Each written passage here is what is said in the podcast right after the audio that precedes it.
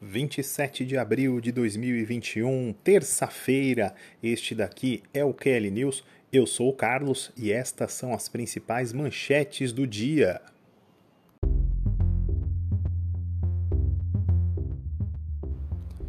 Bayern de Munique confirma acerto com Julian Nagelsmann. Flamengo fecha com novo patrocinador de camisa.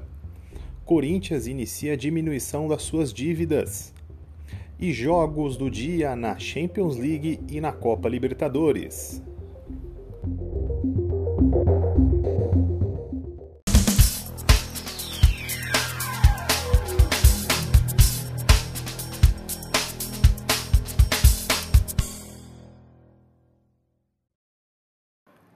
Começando então aqui com as nossas notícias de hoje, notícias que vêm já do futebol internacional, lá direto da Alemanha. O Bayern de Munique confirmou a contratação do Julian Nagelsmann, o técnico que hoje é do RB Leipzig, irá assumir a equipe aí da Baviera a partir da próxima temporada, a partir do dia 1 de julho. O Nagelsmann tem 33 anos, é técnico do, do RB Leipzig, como eu informei, e vai assumir o lugar aí do Hans Flick, que é o atual técnico do Bayern. O Hans Flick já havia anunciado há umas duas semanas que não vai é, continuar no comando da equipe bávara, porque provavelmente irá assumir a seleção alemã que o Joachim Löw vai deixar logo após a Eurocopa. Segundo informações de sites e redes de esportes alemãs, é, o Bayern está pagando um valor cerca de 25 milhões de euros para poder tirar o Nagelsmann lá do, do Leipzig, que dá cerca de 165 milhões de reais.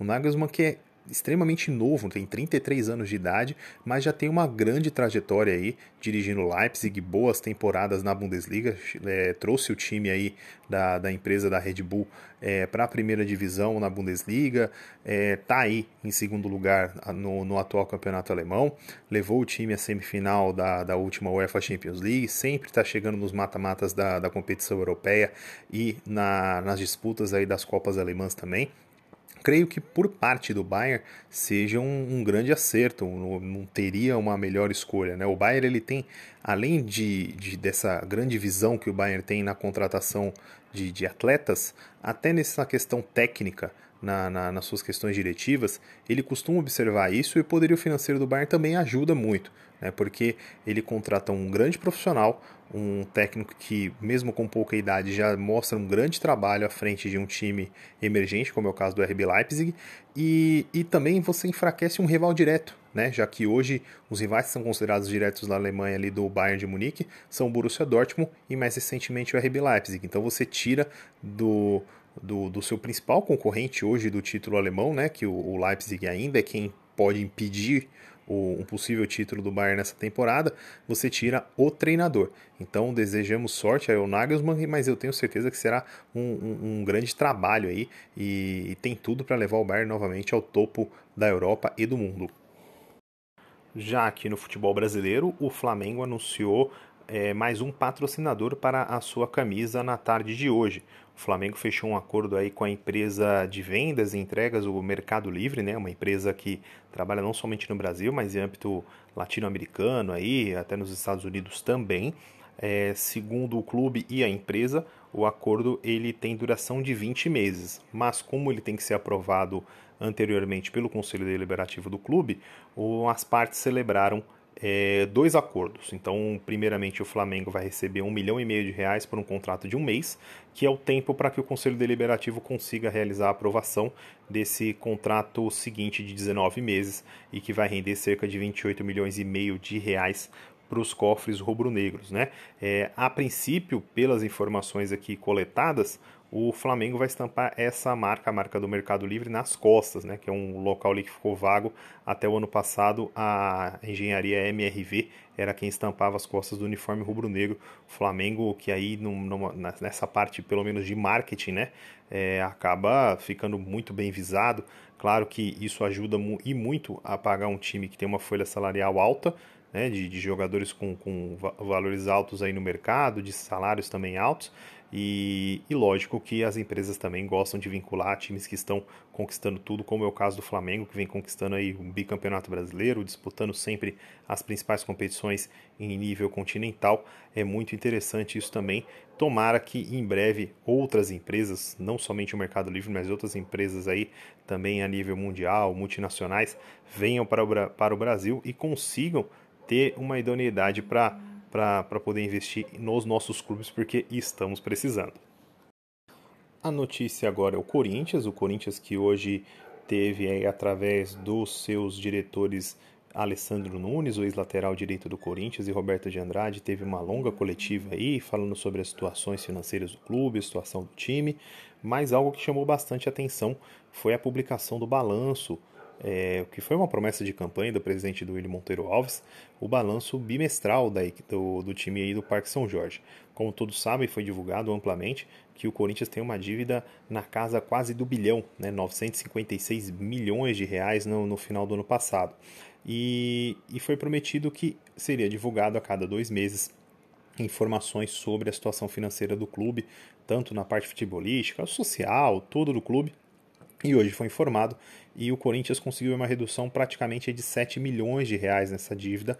É pouco inicialmente, porém é uma luzinha ali no final daquele túnel que o clube começou a sanar. É, segundo informações aqui passadas até pelo jornalista Thiago Salazar, da Gazeta Esportiva.net, é, e dentro também de, de, informações desse balanço financeiro que foi realizado, o departamento de futebol é, fez uma redução drástica aí na, na folha salarial, muitos jogadores foram emprestados, alguns não tiveram contrato renovado, então isso deu uma baixada boa, mas ainda falta é, algumas reduções que eles é, consideram essenciais em alguns esportes, dos departamentos de esportes amadores ou chamados esportes olímpicos.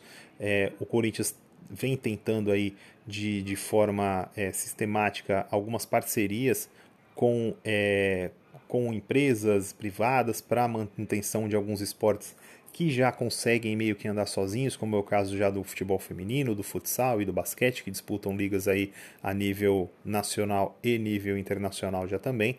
Então o Corinthians vai tentando manter o seu processo aí de austeridade fora de campo para tentar suprir esse rombo que, que se alargou, foi criando, foi se tornando ainda maior durante os anos. Tomara, tomara que o Corinthians consiga e aí e se reestruturar financeiramente para que um gigante do nosso futebol tenha vida mais tranquila do que o tantos outros que estamos vendo aí. E hoje, mais cedo, nós tivemos é, o primeiro jogo aí das semifinais da UEFA Champions League. Primeira partida aí entre Real Madrid e Chelsea, disputada no estádio Alfredo de Stefano. O empate em 1 a 1 O Chelsea saiu na frente com o gol de Pulisic. Minutos depois, o Real Madrid empatou através do Benzema, que vive uma excelente fase. E as equipes terminaram aí nessa partida em 1 a 1 Um nível técnico um pouco abaixo do esperado. Uma partida que prometia um pouco mais de emoção, acabou devendo. Muita chuva ali na, na, em Valdedebas, que é a, a, cidade ali onde o Real Madrid tem o seu centro de treinamento e onde fica o estádio Alfredo de Stefano. E, e é o jogo de volta no próximo dia 4 de maio, aí na semana que vem, na quarta-feira da semana que vem. Né? E teremos aí o, o jogo de volta. Caso o Chelsea empate sem gols, estará na final da UEFA Champions League. Empate de 2 a 2 para cima é do Real Madrid. Quem vencer estará na final em Istambul. E nessa quarta-feira nós teremos a segunda partida aí da, da fase semifinal entre Paris Saint-Germain e Manchester City, o jogo acontecendo no Parque dos Príncipes. Para quem não conseguiu acompanhar o jogo e gostaria também de saber as opiniões dos nossos comentaristas, rolou uma live super bacana no nosso Instagram e agora tá salva lá em formato de GTV. Então você que tá com tempinho aí quer saber a nossa opinião, coloca lá no Instagram, arroba. É um dos primeiros vídeos lá, você já pode ter, acessar lá, ver as informações e em breve também estará nas principais plataformas de podcast tá bom? As, as, informações e as nossas opiniões sobre Real Madrid e Chelsea. E após a partida entre Paris Saint-Germain e Manchester City nessa quarta-feira, também teremos mais uma live lá no nosso Instagram. Então você que ainda não segue, não perde tempo não. Vai lá, segue, arroba Sports, procure também lá direto nos principais podcasts. Dando uma passada final aqui, essa terça-feira, uma terça-feira cheia para os clubes brasileiros na Comebol Libertadores. Flamengo recebe o União La Calera às 19h15, agora é, no horário de Brasília, no Maracanã. O Atlético Mineiro recebe o América de Cali também no Mineirão às 19h15. E às 9h30 da noite nós temos Internacional contra o Deportivo Tátira no Beira Rio, Palmeiras contra o Del Valle no Allianz Parque, o Boca Juniors recebe o Santos na Bomboneira. As equipes brasileiras aí buscando é, algumas a recuperação, como o, caso aí do Internacional que perdeu fora de casa, o Santos que perdeu em casa e está sem o técnico Ariel Roland, outras buscando manter um, o bom é, a boa estreia, como foi o caso de Flamengo e Palmeiras, né? pelo menos o bom resultado de estreia que tiveram, as vitórias, e o Atlético tentando aí a sua primeira vitória nessa edição da Comebol Libertadores. Mais informações sobre o torneio sul-americano, você já sabe, pode conferir nas nossas lives de sexta-feira no Por La Copa, sempre às 18 horas no nosso Instagram. Encerrando o nosso QL News de hoje, gostou do programa de hoje? Gostou de alguma outra edição ou de algum outro programa? Comenta, compartilha, envia para os amigos também, que isso ajuda muito na nossa produção de conteúdo. Amanhã voltamos com mais uma edição do nosso QL News. Um abraço a todos, se cuidem, tchau, tchau!